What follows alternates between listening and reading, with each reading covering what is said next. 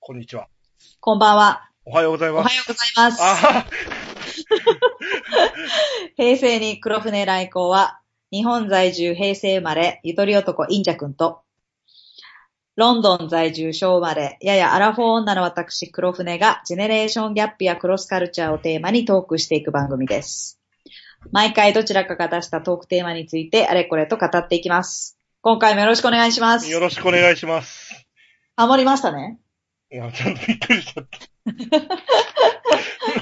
ちょっとねうん、恥ずかしいんですけど、ね。恥ずかしい恥ずかしい声を合わせようかなと思ってね。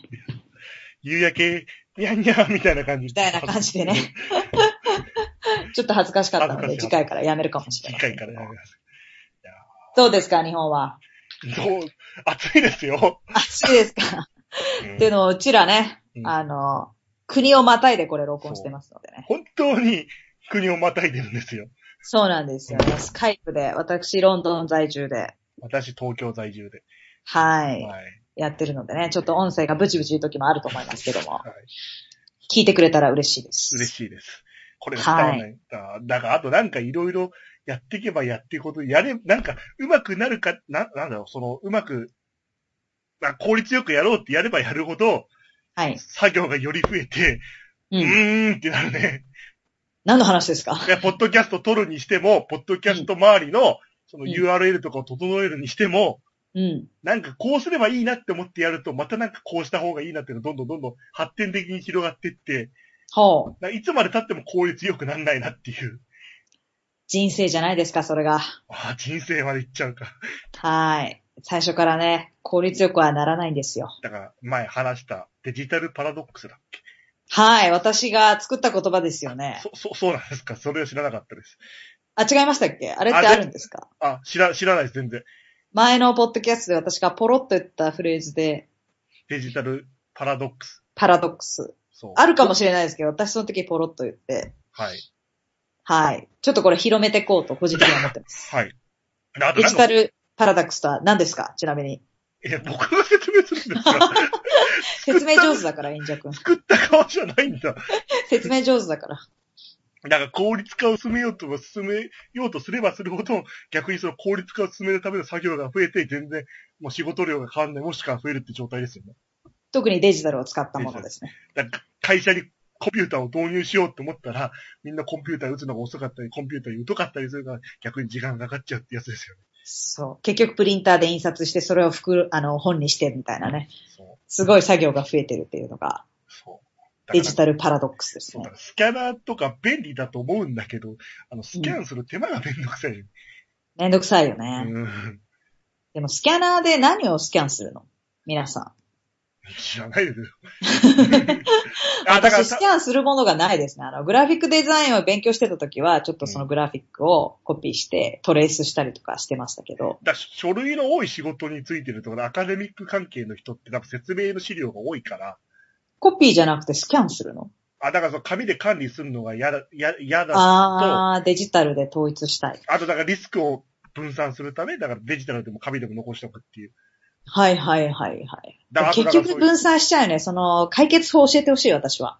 だからもう紙やめて、だからクラウドでみんな管理してほしい。うーん。でもそのさ、インターネット上で迷子になる時もあるじゃん。あの、デジタルデータ上で。自分の整理の問題だけど。ああ、まあそれはある、それはある。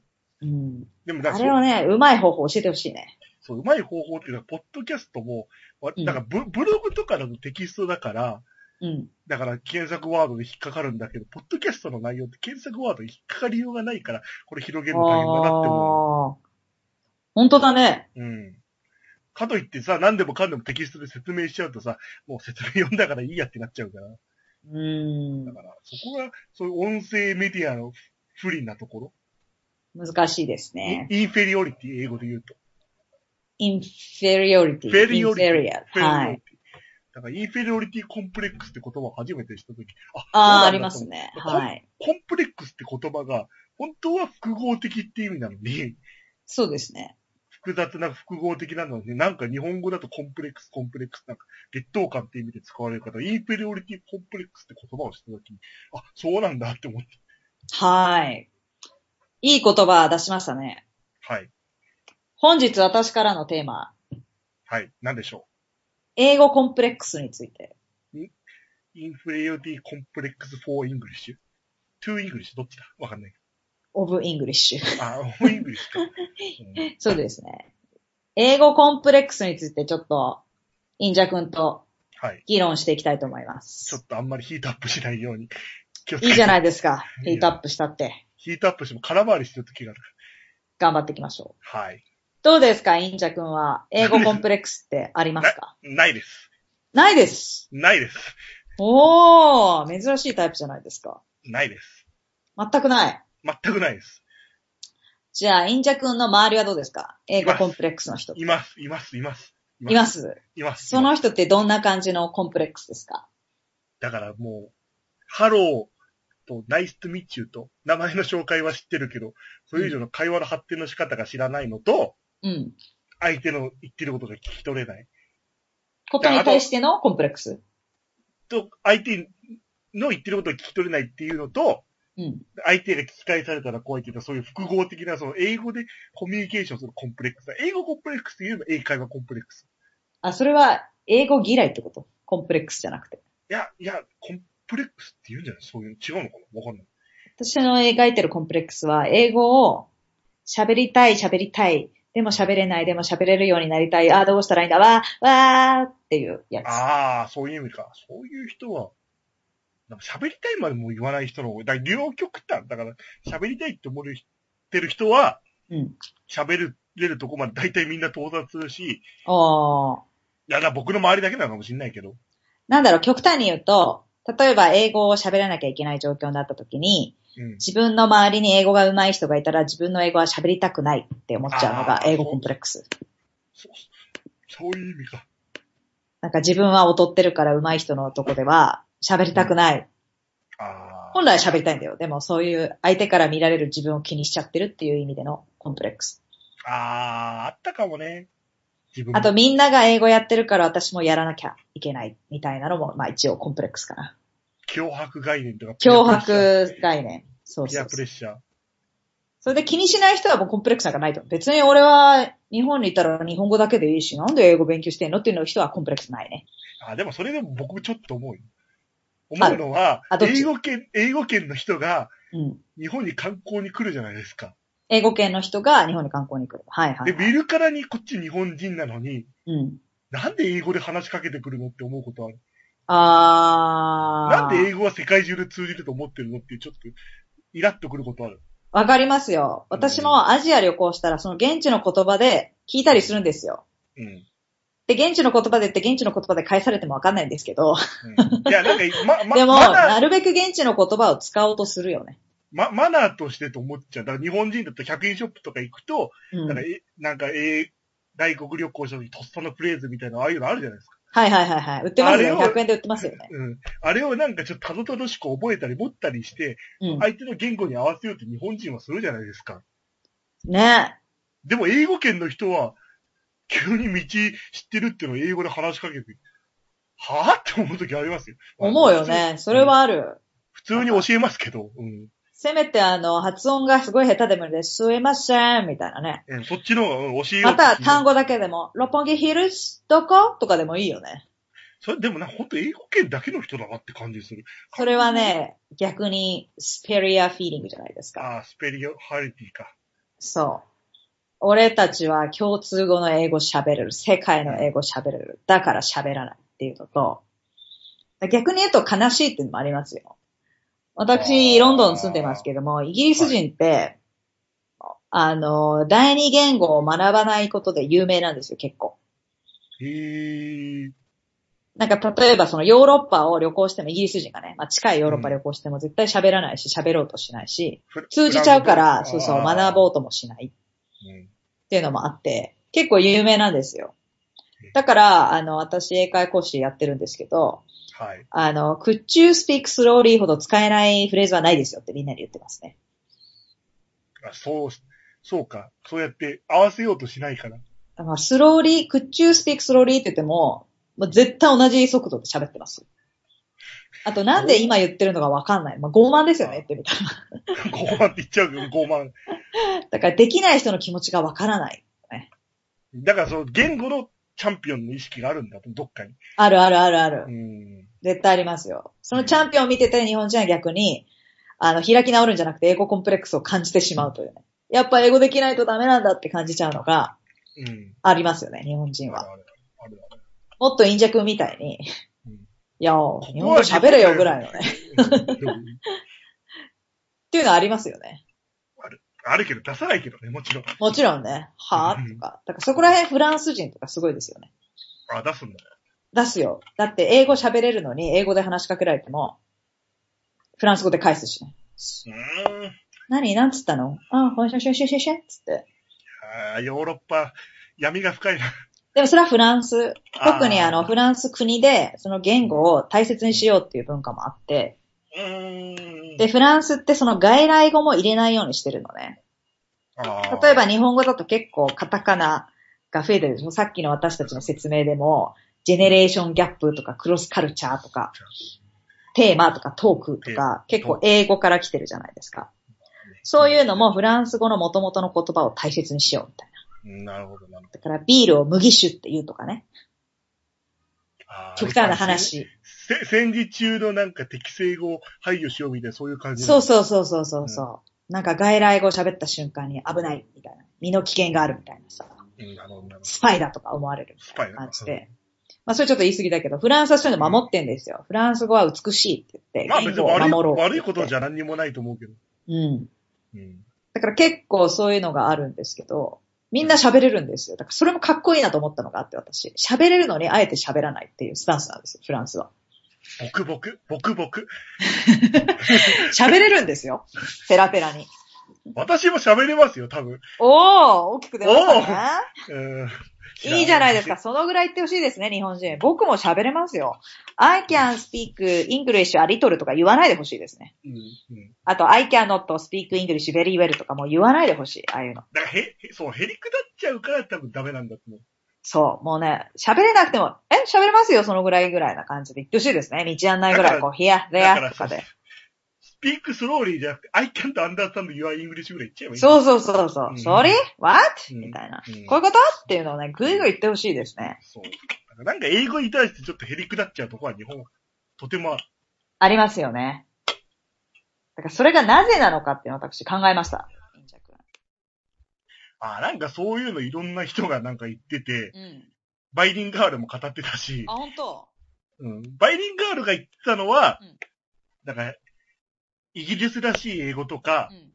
アメリカらしい英語を喋れないとうん、英語じゃないっていう凶悪概念が日本人は強いから、うん。私は英語喋れない、僕は英語喋れないと思っちゃうんじゃないかっていう。あ、何ちゃんとした英語ってことだからそのシン、シンギュリッシュみたいな、だから、シンガポール新特有とか、うんうん。タイ特有みたいな、そういう英語をしゃ喋れればいいって思うんじゃなくて、うん。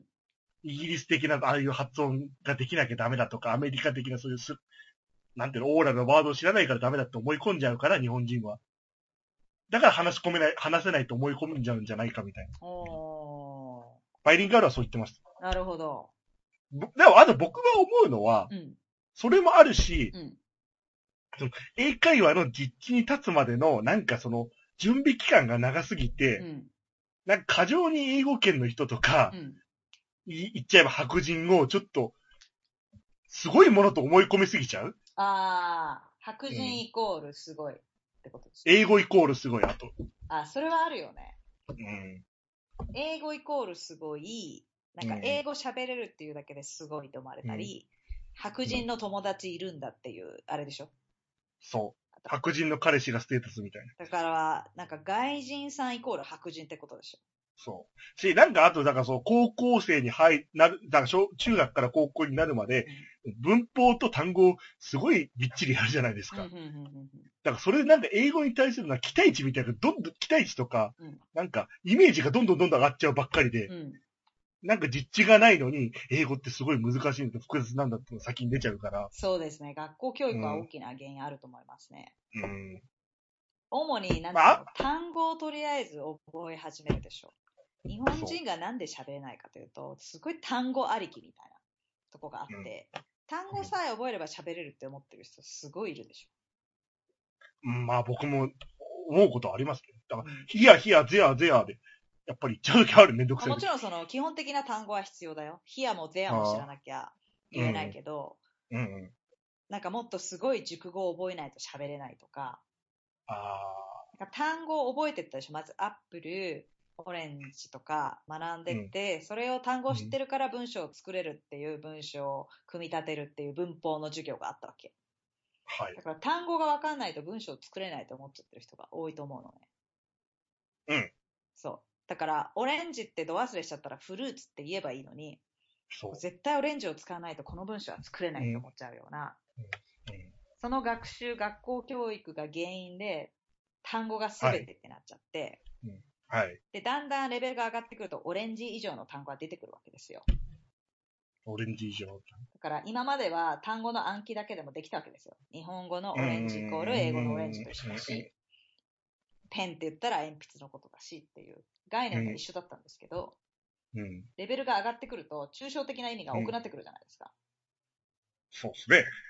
モダレート、適切な、みたいな。ああ、だから形容詞が増えてくるよ。形そ容う詞そうとそう、詞が描写が増えてくるよね。うん。だからそれも同じように覚えちゃうわけ。もう直訳で。うんペイシェンスイコール我慢みたいな感じで。あと、なんかさっきのコンプレックスイコール劣等感って思ってたのが、コンプレックスイコール複合的になってすごい違和感感じそうたりとそうか。そうそう。うんだからちょっと私のブログでも書いたんですけど、たまたま旬なトピックで、はいペイシェンスイコール努力とか忍耐って単語帳に書いてあるのね。まあ、ベタな単語帳、辞書でも。うん辞書引くと忍耐とか出るんだけど、うん Thank you for your patience とか言うわけよ、こっちでは。例えば工事現場の看板で Thank you for your patience とか書いてあるし、我慢してくれてありがとうみたいな日本人は取っちゃう。そう。つまり、ご協力ありがとうございますとか、ご迷惑をおかけします、してますみたいなのが日本語風じゃん。うんそうじゃない。そうです。合ってるんですけど、でも、合ってるそよのねまま直訳だとおかしいでしょ。我慢ありがとうございます。極端に苦痛を感じちゃうんだ。そのそうそう直訳だと。そう。だからどうしてもなんかね、直訳英語になっちゃってて、ああ、で読むときはなんとなくわかるけど、喋るときにもその直訳英語で喋らなきゃっていうのがあって、絶対この、ペイシェンスを使って文章を作らなきゃとか思っちゃって、なんか応用が効かなくなってるっていうか、うん。さっきインジャ君が言ったみたいに、ちょっとぐらい間違っても、ヒアとかゼアでも通じるのに、それすらも言わないっうん。うん。ていう完璧主義の英語になっちゃってるっていうのが、うん主な原因ですよね。なんかうんざりするをボーザーサムって言ったら、なんかあんまりもう使わないって言われたから。ああ、じゃあだから辞書で引くと、うんざりとか引くと、バザーさんって出てくるでしょ。でも全然使わないって言われたから。うん。ありだからますよそうね。いうのとかも、辞書調べると頻度なんか分かりようがないから。そうそうそうそう。だからそれほど、そういうものこそ、ネイティブと話して、そういう注意されたりとか、通じたっていう喜びを味わったうん。うんり、うん。うんなんか恥をかいたという悔しい経験もしたりするのが醍醐味じゃないですか。はい。あ、だからちょっとあとだからそう、もう一つの多分話発展するんで、あともう一つ日本人が英語喋んない理由っていう、僕が思うのは、な無駄に経済が大きいかうら、ん。だからその英語喋んなくても、だから産業として成り立っちゃう、日本の産業が。日本内でだからその物が回ったりとか、はいはいはい情報が回ったりとだか。から言ってみたあらだか英ら語いらないわけですよね。そのそう全員が全員必要なわけじゃないじゃないですか。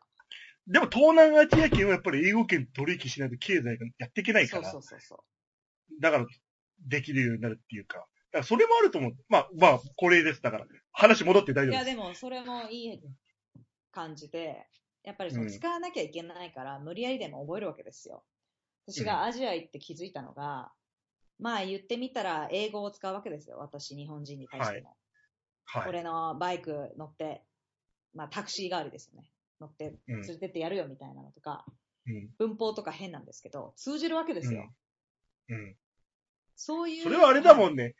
外国人がガと和が間違えてても、まあ、わかるなってると同じで。そういう英語をね、もっと日本人に喋ってほしいって私は個人的に思ってるんですよ。うん、わかる。完璧じゃゃないけども、言いたいことは伝わる。その人のメッセージが相手に伝わるっていうのが、これ会話の醍醐味だと思うんですよ。本来の。本質だと思うんですよ。だからなんか一回、ワットとウィッチの違いに神経質になってる人とかいたから、それ別にどっちでもニュアンスは伝わるよって思ってたそのうそう。うんなんか、オブだけを必死で勉強してる人とか、あとザの違いを必死にやっても、いざ会話になった時に、そんなの気にして、一言も喋れないようだったら、別に間違えてもよくないと。いや、4と2違っても伝わるは伝わるよっていう、そそうのです何々に対してっていう。そうです。うんそういう英語で喋ろうっていうのがないし、インジャ君が言ったみたいに、やっぱこううん必要に迫られてない。やっぱアジアの人、う私、ミャンマーに行ったんですよ、去年。はやいっ。ぱり、こう、がむしゃらになって働いてるわけですよ。もう英語が喋れないとか言ってぬるいこと言ってられないわけですよ。英語を趣味がなくても喋らないと仕事、生計が成り立たないわけですよ。このバイクでね。間違え、間観光違えても趣客味が乗せ、ない間違えても趣味が英会話って言えない感じでしとょ。言えない、そんなことだって。もう生きる手段なんだから。うんだから忙しい中ね、ユースホステルの店員とかもね、空き時間に英語の本とか必死に読んでたりしてね、ブツブツ言ったりしてるの見てね、もう感動しましたね、私。もう仕事のために使わないと、やっていけないわけですよ。だから、江戸時代の日本人とか必死になってあの解体新書を作った人も必死にオランダ語を理解しようとして、みんなにこれを伝えたい。医学を進歩させたいと思って頑張ったわけですうんよ。うんだからな、ちょっと生っちょろくなってますよね。うんだから別に英語できなくてもいいやかは日本の中では強いから。そう。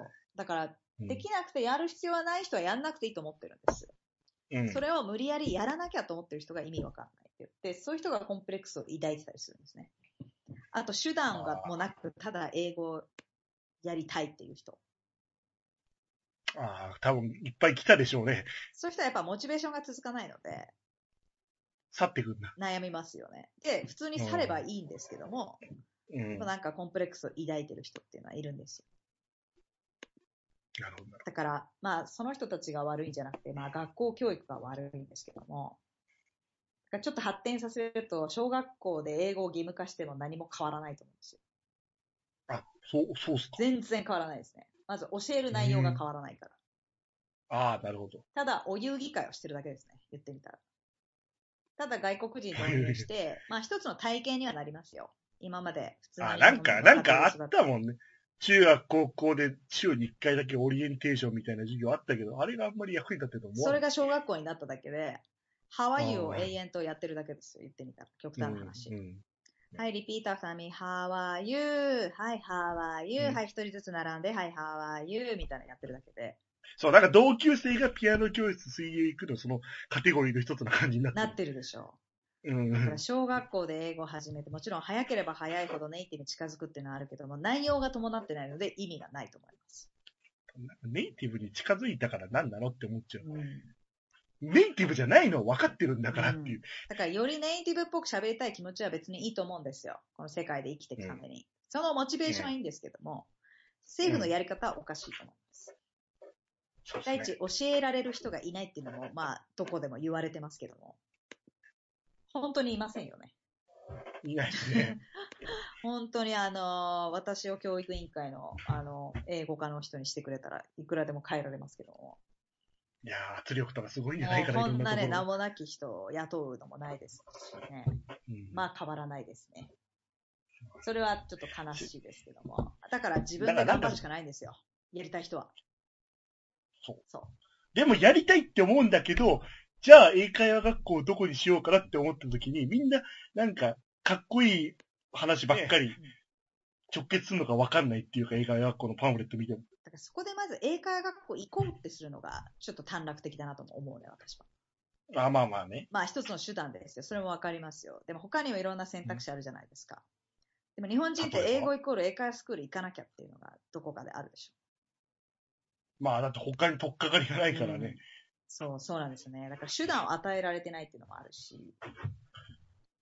だからなんかあと日本がもうちょっとキリスト教に関心が強かったら、なんか教会とか行くともうやっぱり外国人の比率高いから、うそこでなんか英語を覚えたりするようなもん、とこもあると思うんだけど、やっぱりそこも信仰心がないし、コミュニティに飛び込むきっかけもないから、うーん、それは嫌だね。私個人的には。まあまあまあ、だだから、だだから違う、英語が当たり前のコミュニティと付き合う機会が日本人はあんまりにもないなって話。ああ、だって高田馬場とか行けば、あの、英会話喫茶みたいな、そういうイングリッシュカフェっていうな、うんなんかそういうのもああるから、うんでもみんなそういうの行かないで、なんか、英会話学校に入学金払って行かなきゃみたいな先に出ちゃうから。そう。だから政府が小学校から英語導入するなら、私ちょっと考えたんですよ。妄想したんですけどは、あの、はいキッザニアってあるじゃないですか。あ、あるあるある。あれの英語版。ザニアの英語で、福島に、まあ、ブリティッシュ村みたいなのあるんですよ。その、全然知知ららなないい。日本なんだけうど、んそこはもうリトルブリテン。リトルイギリえスなの。ー、で、働いてる人ももちろんイギリス人だし、まあちょっと、家構えも、まあ結構広い敷敷地内で、イギリスっぽくなってるんですよ。庭園とかがあったりして。チャイナタウンみたいな感じになってる。まあ、もうちょっと広い。もう結構大きい領土でやってるんですよ。で、結領構土領土でやってる。 広い土地でやってて、結構インターナショナルスクールの人はそこに合宿に行ったり、イイギリス。スを体験みたいな感じであるんですよ、そういう施設が。で結構それってやっぱりお金がある人じゃないといけないし、でもそういう施設がもっと日本にあったらいいなと思って、で、小学校英語導入の話で言うと、もう子供をターゲットとして単純に興味を持ってもらうっていう施設があったらいいなと思ってるんですよ。うん、で例えばそこで英語でオーダーしないと食べ物が食べられないとか、当たり前ですけどね、うん海外行ったら英語でオーダーしないとダメじゃないですかうん。なのでそういうのが身近にあったらいいなと思ってるんですよ。それをそうですね。作るのが私の夢です。夢死ぬまでに、はい。まだ決めてませんけども、キッザニア英語版みたいな感じでま、あったらいいなっていうのがあって、もし、もしこれを聞いてる偉い人がいたら、ちょっちとょっと参考クに。ラウドソーシングで、あの、全然企画書決まってませんけども、あと考えてたのが、文化祭ってあるじゃないですか。はい。あれを英語祭っていうのをやってみて、英語英語さん。祭。このスペースには、あのー例えば前回話したテッド、スピーチコンテストしてるブースがあったりとか、ここのお化け屋敷は英語喋れないと殺されちゃうとか、うんあんまりここ、のあんまり普及しなさそうだあなの。ところではうんサブウェイスタイルで、私、サブウェイ学習法っていうのを生徒さんにもおすすめおすすめしてて、サブウェイ学習。海外に行ったらサブウェイに行けとう。そうすると、あらゆること聞かれるわけですよ、まず。ここで食べるか、テイクアウェイか。聞かれますよね。そして、はい。パンの種類は何にするのか。ホールグレーンだの、ホワイトブレッドなの、胚芽米だとか、胚芽米じゃない、はい胚芽ブレッドなのあるんですよ。はい。日 本語じゃ、それで焼くか焼かないかとか、マヨネーズはつけるかとか、食べ物はどれ入れるんだとか、エクストラトッピングは何にするのかとか、ジュースは頼むかセットにするかどうかとか、いろいろ聞かれるわけですよ。日本でもサブへ行くと。聞かれますよね。うん。あんまり先言ってないけど、多分そあれってすごい。ああいうのを海外に行って、クリアしていくっていうのを、一回生徒さんに提案したことがあって、早速やった人がいましたね。ありがたい。う。あ、はい。私の生徒さんで。まずその人はう、んあんまり文章とか喋れないので、まずは第一段階は単語でもいい、指差しでもいいから、オーダーを成功させるっていうのをやりまして、うんうん。で、次の目標が、ちゃんと文章で、これください、これしてくださいっていう要望をつけるっていうふうに、ちょっと目標を決めて、サブウェイ学習法っていうのをやった人がいるんですけど、そういうのも英語祭で取り入れたりとか、でもそれに人が来るから、積極的に。それはやりようじゃないですか。ああ。英語村でもそれやってると思うんですよ。補助、補助金つ補け助た金り。つけたり、あと子供ってやっぱマリオゲームみたいにこうクリアしていくのって楽しいじゃないですか。ああ。だからそこまで私のやりようはまだ決まってないですけども、うんうん。クリアしていく。最初は単語だけで、指差しでクリアとか、その後は文章で言ってみようとか、トラブル編、いきなりこんなことを、ケチャップが、ケチャップ入れないでって言ったら入ったらどうしますかとか、そういう体験型体験体型。験型。っていうのも、そうだから ALT の人がやったりとかしたら面白いよね。 ALT。あ、ALT って知らないですか ELT しか知らない です。 ?ALT、この業界では有名なんですけど、日本にいる外国人で、あの、公立高校に配属されている人は、アシスタントランゲージティーチャーって言って、はい。いませんでした中学え校そとれか高校とかにいきなり短期間で来あ、た。だからそれが、それがそこオーラルの授業でやってる人がその人たちそ。の人たちが ALT ですね。ああ、じゃあそうだ、そうだ、そ。そうそうそうそうそういう呼び方を知らなかっただけで、あこっちが。う。そう、ALT って言うんですよ。だからワーキングホリデーとかで逆に日本に来る人は ALT か、まあたあ、違うのをやったりとか、まあいろんな人いますけどね。だから、だから英語に対してのなんかそういうプレッシャーみたいのを和らげる方にしなきゃいけないのに、ただなんかその英語に馴染むの早くしたところでっていうのはありそうますねただ何のなんか目的も話さず、ただハワイをリピートしてでも子供でも響かないと思うんですよ。うん、響かない、響かね、ない。こういう状況でとか、こういうことをしないと食べられないんだよ。オーダーできないんだよとか、ちゃんと目的があって、それに対しての手段を習ってやるのと、ただ無理やり勉強しなさいって言われるの、全然違うと思うんだよ。そだかう。ら、必要にもそ迫らうなれんてなかいし。グローバル化が大事だよとか人に言われて、自分的になんでかとも考えずに、ただみんながグローバル化が大事って言ってるから英語始めようそうそうなんかてここの10年なんかそういう書き声がすごいからそさ、なんか国際なんちゃら学部とか国際系高校もバカすか増えた気印象増えてるね。ね。もちろ名ん前だけの国際化でしょ、あの、うん、うん。国際報。情報化とかなんか、そう国際社会化とかなんか、大学の学部にうん国際が増えたけど、実際どんなことやってるのかわからない。だから今までやってた授業ただ英語でやってるだそけうみたいそなうそうそう。ねだからなんか、英語も高校でクリアできるようにしてほしいよね。なんか、大学で英語やってもってちょっだとから思う。もう、大学は本当に専門的なことをやりたいとかやれるレベルじゃないと意味ないよね。うん。で、なんかそういう日本人ってさ、大学出た後に今更ワーキングホリデーで英語勉強しに行ったりするからさ。ああ。いや、別に悪いとは言ってないんだけわど、かるよ。だからそれまでなんかに、やれよって話でしえ英語圏とのエリートでやり合ってる人ってもうその前に結構英語できてたりするかょ。ら。で、そういう人はワーホリで行ってももう英語という武器はあるから、英語を使っていろいろ活躍できるってことでしそうそうそうそうそう。だからなんか、大学出た後にワーホリ行って英語を覚えてもなんか、それをすごい高いレベルで使う環境がないなょ。うって思う。ん。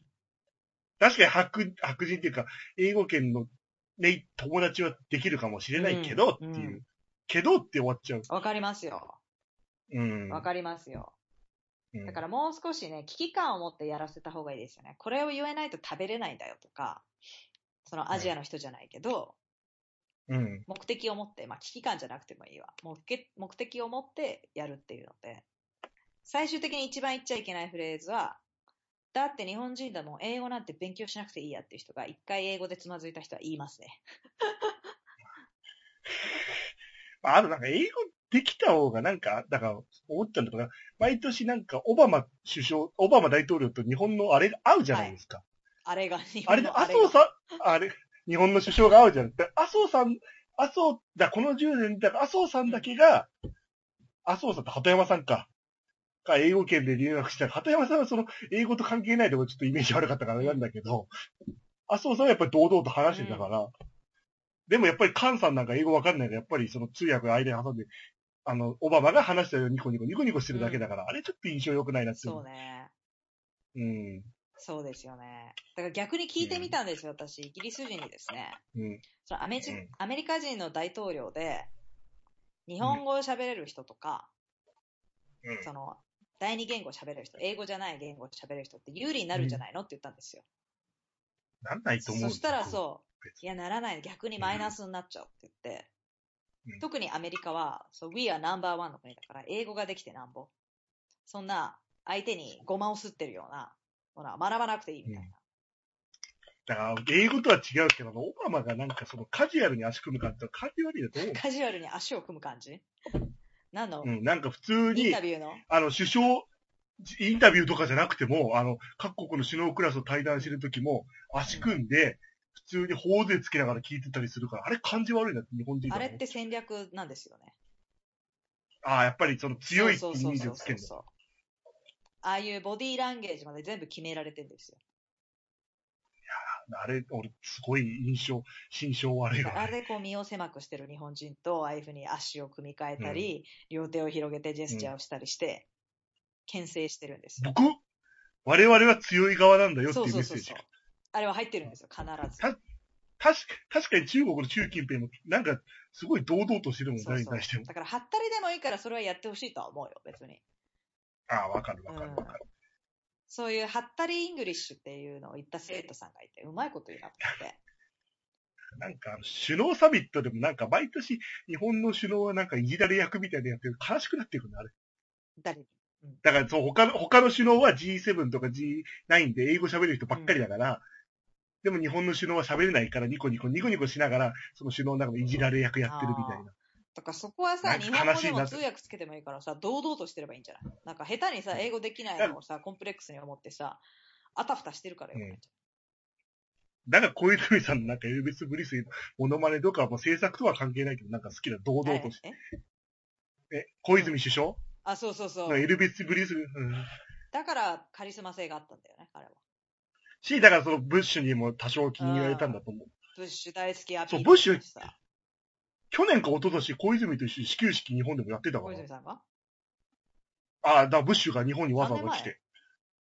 三最2、近じゃ3年な前。いですかじゃあうん最近割と最近かな。うーうんん。だからやっぱりそうやって付き合いが続いて、だからやっぱり日本人はやっぱり縮こまっちゃうから、その英語圏とか特に白人になっちゃコンう。プレックスを抱きすぎなのようね。んすべてを英語でやる白人でとはも私は思ってなくて、別に日本語で全部言ってもいいわけよ。し、白人がだからってみんながみんなすごいわけじゃないんだろうっていうか。そういうことなんですよ。クズは、クズは日本人同様クズなんだからそうっていう。そうそう。そうなんですよ。うん。いかにこう見せるかっていうのが大事でして。そう。だから英語もまあ、その、まあ首相レベルじゃないとしても、こう単語を並べても立派な英語ですし、うんなんかね、そのコンプレックスっていうのがありますよね、日本人は。なので、もう少し堂々と喋るっていうスキルがあればいいと思うんですけど、まあ、わかります。ねえそれは。それを、なんつうのだ、からな親んかがそういう教育を受けてきて、結局子供も同じようになっちゃってっていう、この無限ループが続いてるんですよね。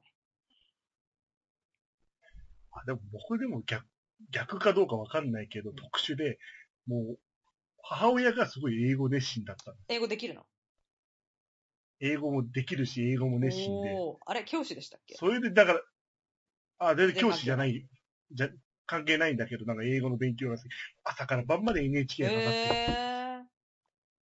へもうそれもやれやれ、もう僕英語すごいえ嫌いじゃだあったもうの。やれやれアピールがあったわけ、親から。そうそう、その感じが強いから、おーだかえ、何じゃあ下手したら小学生の時から英語塾行ってたみたいな。らそういう、それもあるし、もう朝から晩まで英語の、ねえ、単語なりビデオがかかってえー、て、すごいじゃないですか、その、その時代って言っちゃあれですけど、平成生まれの忍者くんですけども。ねえ、平成の忍者くんが生まれた時なんて、そんな英語英語まだ言ってなかったと思うんですよ。だからまあ、え英語が死ぬほど嫌いだそっれたが。原因で。それが原因が強い。だから、もうあんまりやろうとすると、なんかお、お親がなんか、あれやこれ手とか口を出すイメージが強かやっらたかされらて、た感じがあったんだね。そう。でも、だからたまたま、だから、ある、で、ところに行って、親と関係なく行ったから、なんか英語で喋れるのもいいなと思って、そういうちょっとできるようだにかならった。無理やり感じゃなく、だから、その、なんか、だからそこを英語コンプレックスによって、なんか一回原因があるから、なんかまた違うきっかけをつかめそうば、なんでコンプレックスがあったのなんで嫌いだったのって思うきっかけもあるから、何が原因で嫌いになっちゃったのかと、何が原因でできないかっていうとこだよね。うんそうそうそうんそれいい気づきだったね。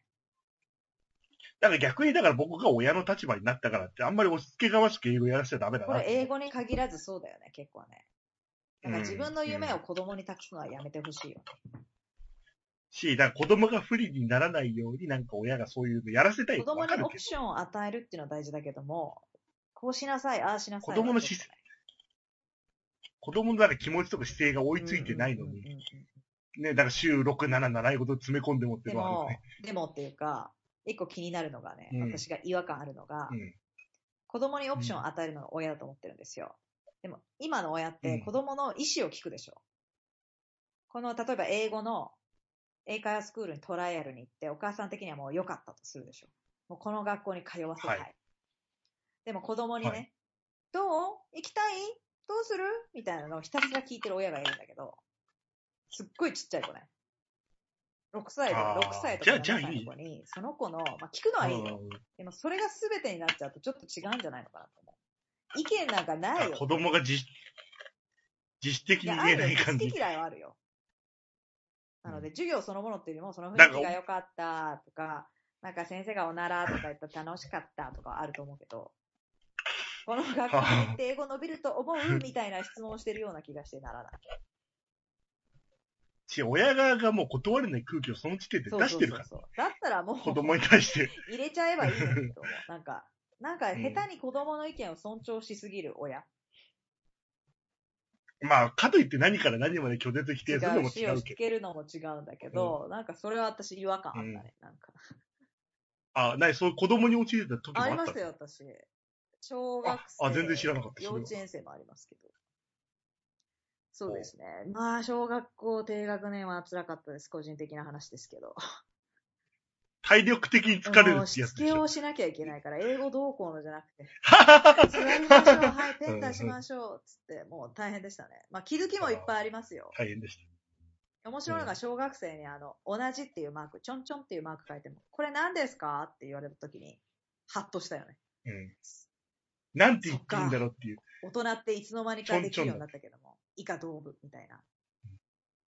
面白い。いよね。なんか、これ、なんとかだから、からっていうのもさ、こう、波線書くじゃん、今、大人って。あだーから、10時から2時みたいなやつとか。あれがまだ子供分かってない。だからあれからとか書いたり、かってるなんちゃらかんちゃらってひらがなで書いてたりして、ちょっと面白かった。面白い。逆にだから、その若者言葉が、なんか、まあわかるんだけど、猛烈な違和感とかもありますよね。若者言葉だからと鳥場って言われて、あ多分あれだろうなと思ったけど、え何ーと鳥思羽っ。ったて。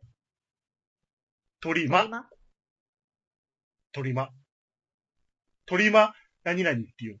どえ、どういう意味だから、だからとりあえずまあを略してんだ。とりあえず、まあ、だから鳥間ビールみたいな風に言う。まあいらなくないだからとりあえず、まず、とりあえずまず。はいそれを鳥間って言ってでるのも、聞いて。とりあえずとまずってさ、同じ意味じゃないこれ、早食いで食うぐらい、重複してないうん。そう思う。頭痛が痛いみたいなな。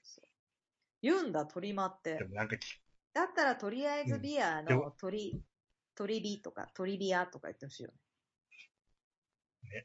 だから鳥間って言うとなんか焼き鳥そうの、あれ、ネ延長ギなマのの代わり最初の鳥だにった鳥を挟んだのあったのかなと思って、今。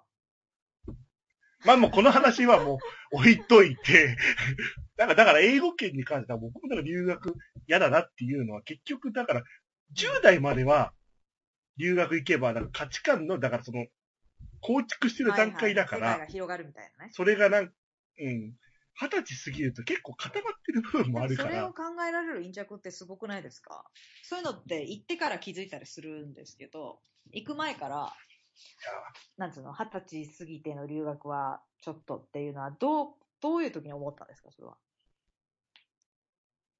いやー、どう大いう抵、陰着みたいな人いないんですよ。留学すれば英語ペラペラになるとか、行っちゃえばなんとかなるみたいな感じで、あの、30代前半とか、下手したら30後半でもいるわけですよ。仕事をねうん、キャリアを捨てて、うん英語だとか言って留学しちゃうみたいな。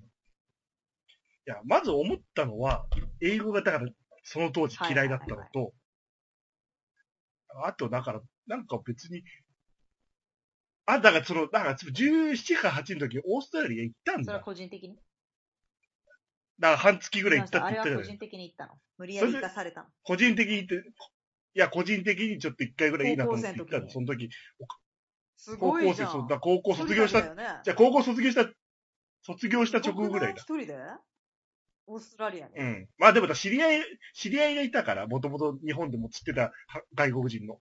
そこに行くみたいな感じで行ってたんだけでども、一人で行って、もう、めんどくさかっすたごいよ。そんでで、だからその日本、情報、勝手がわかんないから、だからシドニーにもワーホリセンターみたいなのがあるから、で、だからそこの人たちを見日て、本人のためのワーなんホかリセン別ターに、にそう、日本、フォーフォージャパニーズ、だからスタッフも日本人、スタッフも日本。人みたいな。スタッフも日本人みたいな。だからそれ見て、なんか英語できたから、日本のフリーターと何が違うのかなって思ったからう。んそれ行って、あ、ここにいずっといたら英語ができるようになるとは思わなかったんだ。あの、いや魔、多法分があ日る本、海外の魔法が。まあまあ。いや、でもやっぱり日本語圏の人と付き合っちゃうだろうなと思ったし、すごいね、悟ったね。悟り世代だね。いやーだからもう気難しさが、そすのご頃いからね。。私、個人的にはそういう日本人を増やしたいっていうのもあって、なぜか英語だけ美化されてるじゃないですか。海確か外にに行けばね。英語ができるって思ってる人、未だにいるんですよ。で私も昔そうだったし、でも、もちろん海外に行っていきなりペラペラになると思ってないから、下積みはちゃんとしたよ。下積みを散々して、うんしたのに、留学して、うわ、できないと思って、すごい苦しいんだから、下積みしてない人はもっと辛いなと思って。だからなんか下、だから、よくだから二人で話してるのは、だから英語でそのコミュニケーションが取れたっていう一つ達成感がないと、その次のステップがしんどいなっていうか。そうそううん。なんかね、自分を変えるために英語勉強するとか、なんか本当に昔で言うと自分探しのために海外行くとかいうのは全く意味がないよね。あの、意味がないって言うと語弊があるけど。あ、いいいいいい発見はあるだかけらど。その、だからあれでしょフェイフェイスブックに白人の友達とバーで飲んでる写真を上げるために行くのは違うんじゃないかな。うんそういうことですね。履き違えてると思いますね。だからなんかそれが、なんか感じがさ、栄養圏の人と戦うんだっていうよりかはさ、地元にいる友達に自慢するだの感じが強いかそうら。なんうんですよね。そう。まあ、それとは別に、英語圏に行けば上手くなると信じてる人が未だにいるじゃないですか。ただ行くだけで。未未だだににいるいるよねでしょ。で、それを私ね、ちょっと現実に戻したんです、それ中国語で考えてくださいって言って、いきなり中国行ってはい中国語ペラペラになると思いますって言って、そうすると分かりやすいじゃん。なぜか英語だけ美化されてると思うんだよね。だからあれ、そういう風に言うとこ、たまに答える人が、でも、私、洋画とか洋楽好きだしってまあ、いうみそれたはいいいなじゃない。好きだ、好きで。でもそれ字幕とか、洋画は字幕だし、洋楽は意味なんか把握してないだろって思っちゃ洋楽が好きでも英語圏に行っただけではペラペラにならないじう。ならならなゃん。ら。なのになんか、行くだけで、ペラペラになって帰ってこれるという都市伝説が未だにあるのが不思議でしょうがない。だから行く前にさ、なんかそういうに歩いてる外国人に声かけてみりゃ、だから浅草なんかはさ、サイトシーイングしてるわけなんだからさ、紹紹介しましょうかってからやればいいのにさ、なぜかわざわざそう、大掛かりなそう準備をして大金ね、を払って、大金年単位で年単位で行くもんだったらね。本当浅草の昔で言うと外国人ピッキングって言って、日本にいる外国人を片っ端から話しかけていくことで英語を磨いてったって人がいるわけですよ。まあ今ではちょっと怪しい人になっちゃいますけども、例えば観光客で困だだってからるそ人れがいたら Can I help you? とか言って、ここはこうだよって言ってるだけでもうん立派な英語の勉強だと思いますし、そういう時に限って、えー、私はず恥ずかしくて話しかけられないとか言ってる人が留学しても、無理だと思いませんし、なんか環境を整えてもらおうとしすぎるから、日本になんか英語に関して形特からってこ別。とでしょ形ばっかりってことそうそうそうそう。そうそうそうそうそう。すっごいテキスト買って、大金はたいて、しっていう、意気込みがすごすぎて内容が伴ってないっていう、インジャ君が一番嫌いなやつじゃないですか。ファッションイングリッシュですよね、はキャラクキャキャラクターをどんどん固められてるけど、まあそうです。英語に関してはこれインジャ君に、まさに同調しますね。まさに。そういうのを個人的にしなだくからしていきたいです。あの、魔法を解きたい。サンタクロースはいないんだよ。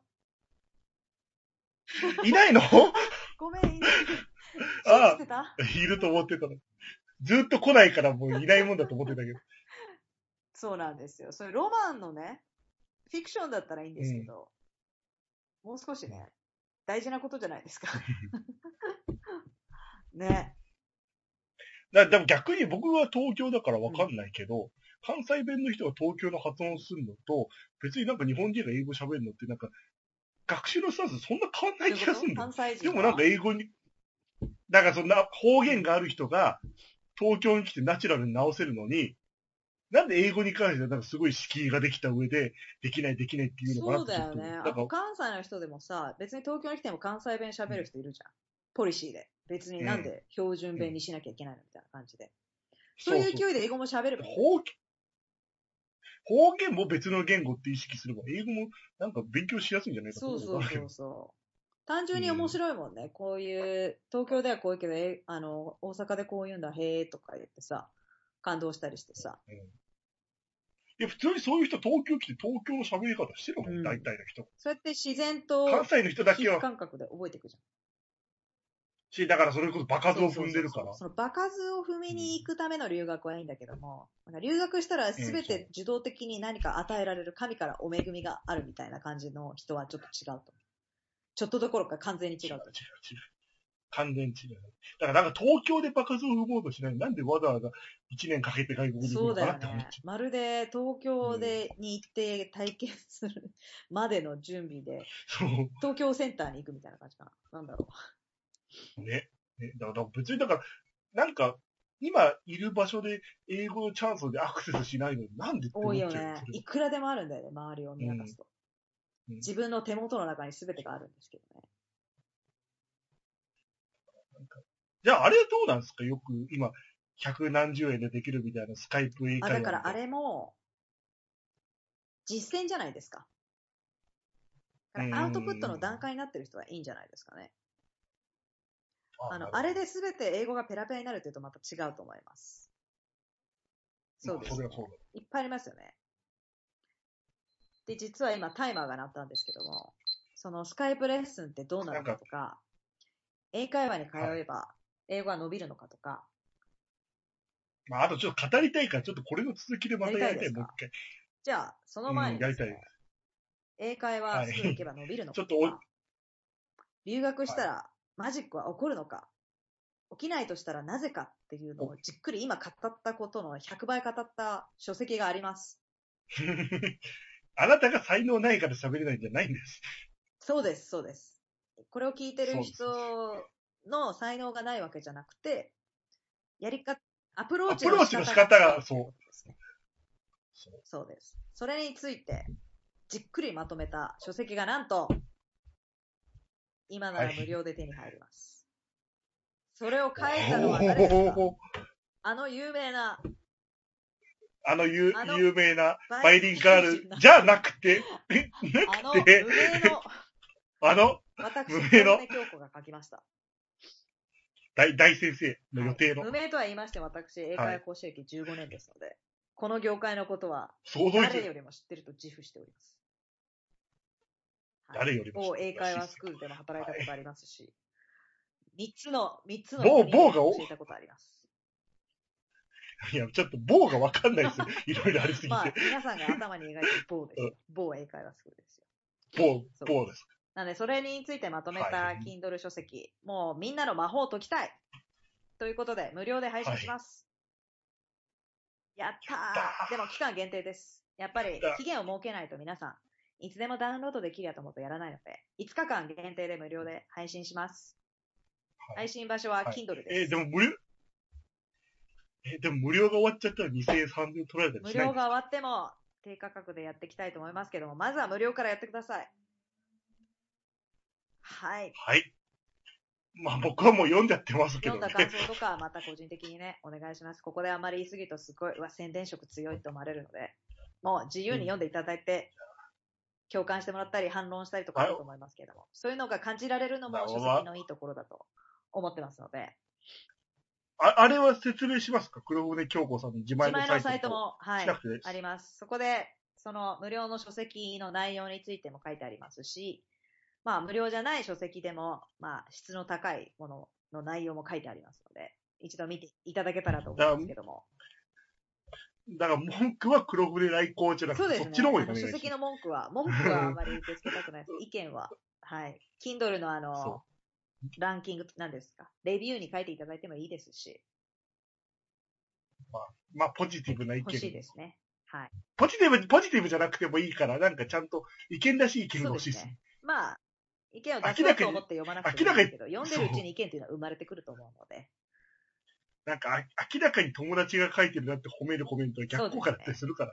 まあ、とりあえず日にちだけでも覚えててください。は、は、ハムハのム日のです日。と言いたいですけど、ハローの日ですね。ハローの日8です月ね。 6日、は日本時間の午後ハロー4時ぐらいですね。おやつ食べ終わったあたりから無料になりますので、3時ぐらいだとまだ有料になってると思います。いまあ、7日以降にねダウンロード確実ですけどなのね。まあ一応ハローの日を押したいので、8月6日になんかあったな、ハムの日じゃなくて何だったっけな、みたいな。長崎に原爆が投下された日じゃなくて何だったかなっていうのを、いや、そ、そ、それは9日、み9たいな日ね。感じで、 うんハムの日、ハローの日、なんかあった、ハローイングリッシュで覚えてください。ハローから8月10日の罵倒ですよ。ハローから罵倒罵 です。倒ですね。はい。まあ、詳しいのは平成それで覚えて来校のブログでも、ツイッターでも、インスタグラムであももういろいろ、どうします黒船さんのサイトの名前も言今ってこおきこまですですかかうん、い今まで一回も行ったことないと思う。前言ったら、インジャ君に昔のラジオ番組みたいだねって言われて、自粛し始めたんですけど、いや、全然言わないそうとですだねってわかんないからは言っとかない http と。 そっちか。コロンスラッシュスラッシュダブルスラッシュ、はい。を www。 m-o-r-e-t-h-a-n 数字の3ドットネット。 この言い方は面白いね。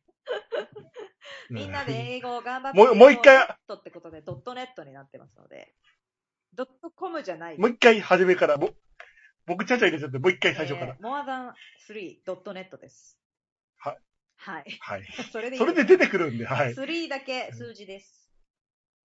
または、黒船京子っで、て検索すると出てきますので。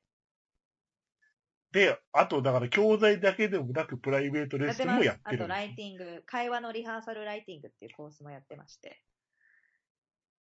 で、だからその、ロンドンにはいるんですけど、だからスカイそプうです等ね。で、時だ差かさらえ、クリアできれば日本の方でも。